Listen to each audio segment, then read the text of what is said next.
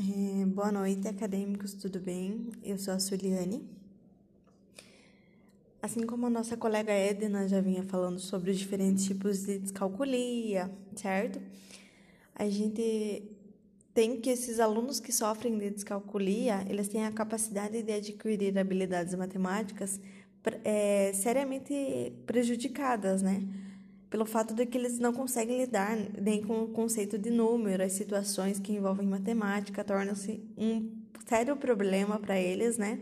Não somente na escola, mas também nas atividades cotidianas.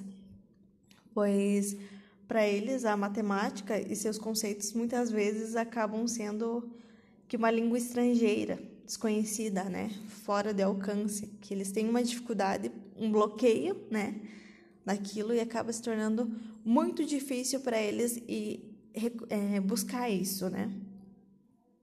É, então, a gente tem os diferentes tipos de descalculia, né?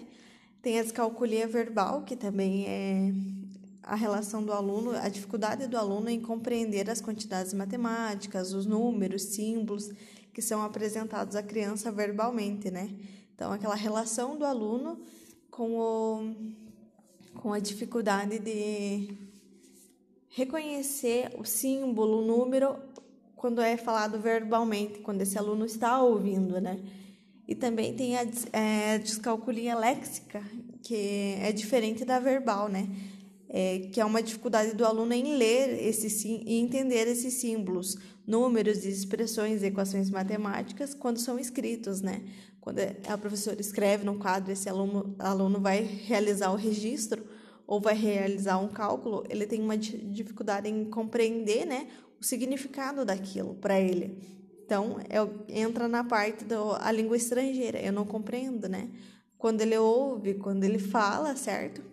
Então, acaba sendo que para ele é algo estrangeiro muito difícil. E eu sou professora de um quarto ano, eu tenho um aluno em que ele tem dificuldades matemáticas, assim. É... Para ele, verbalmente, eu falando com ele os símbolos, os números, ele reconhece. Porém, quando eu coloco no quadro ele tem a necessidade de copiar, ele tem uma diferença, ele tem uma dificuldade muito grande em reconhecer que símbolo que é, ah, qual que é o cálculo que a professora pediu, qual que é a situação, né? Compreender o que está escrito. Mas eu explicando verbalmente, ele, consegue, ele tem essa compreensão melhor, certo? É, ele também tinha uma dificuldade em sequenciação de números, né? Que de 1 a, é, de 1 a 10 ele, ele contava bem, mas quando chegava de 50 para cima, ele não contava 51, 52, 53. Ele ia do 50 para o 60. Seria de 10 em 10. Ele não contava os menores.